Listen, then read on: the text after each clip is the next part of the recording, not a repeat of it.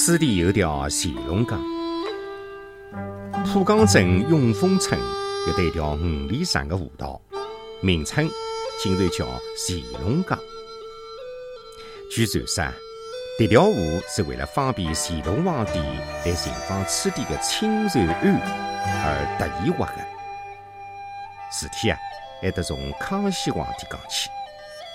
传说当年康熙要娶自家的姊妹成亲，遭到文武百官强烈反对。银巧施肥沃出主意，拿公主过房出去回了个信，才是康熙嗣女。施维沃就此竟然是平步青云，不但做了皇帝姊妹的过房爷，成为皇帝的上人阿爸，而且是官家一下子连升了八级。但是有人发誓要除脱重用康熙乱了纲要的施维沃。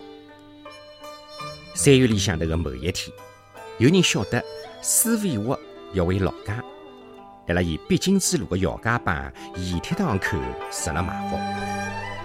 搿天夜里向，黄浦江浪向正巧是大雾弥漫，施维沃引船到此，却一时寻勿到石港入口处。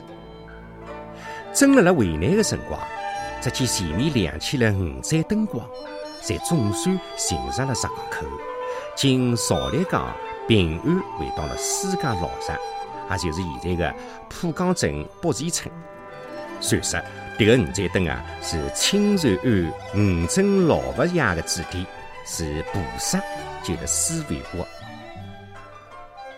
等到乾隆皇帝当朝，在辣下江南行驶的辰光，听说青瑞庵曾经救过施维沃的性命，便想亲自到青瑞庵去看一看。南位园林接到圣旨。为了保凡无一失，立即跑到石岗地面浪向检查，发现水路、陆路侪勿方便，就特急召集了民工开通河道。这一条新开的河就称为是乾隆江，还建了石桥一座，叫青龙桥。